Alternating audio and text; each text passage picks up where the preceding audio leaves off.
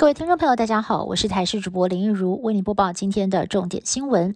台北市又出现了天坑，位在大同区赤峰街一处公园旁，马路上突然出现了一个长六点五公尺、宽三点四公尺、深度也有三公尺的大洞，足足可以吞下一部车。附近的地面出现裂缝，危及周边的店家还有住户的安全，紧急撤离了十四户。台北市新工处调查初步研判，是水沟壁被地下管线贯穿。导致沟壁破裂，又遇上了之前的连日豪雨，掏空地基，一旁的污水管也被发现管线破洞冒水，疑似有工程便宜行事，施工不当，造成了天空的发生。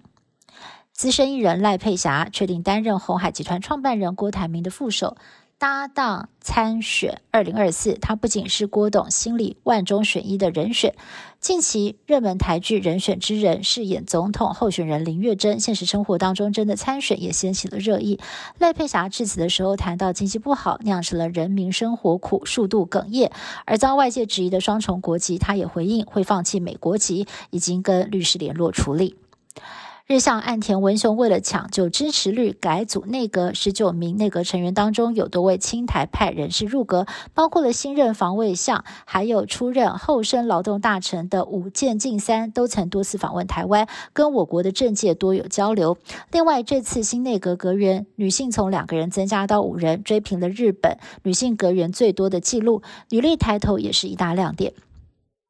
中国抛出了对台二十一条。的文件要在福建省建立两岸融合发展示范区，促进台湾人前往福建生活、买房、置产，并且加速农渔业跟中小企业到福建发展。同时喊出让金门居民在厦门享有当地人的待遇，遭批是以同等的待遇、经济利益包装统战的手法。专家认为，中国一方面想要拉拢台资到中国刺激经济，另外一方面又以软硬兼施的方式展现武统跟和平融合政策的两套方案。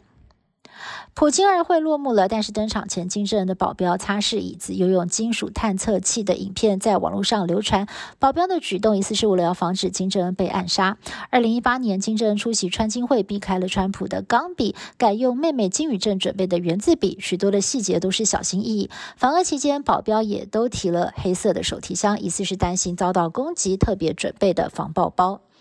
以上新闻是台新闻部制作，感谢您的收听。更多新闻内容，请您持续锁定台视各节新闻以及台视新闻 YouTube 频道。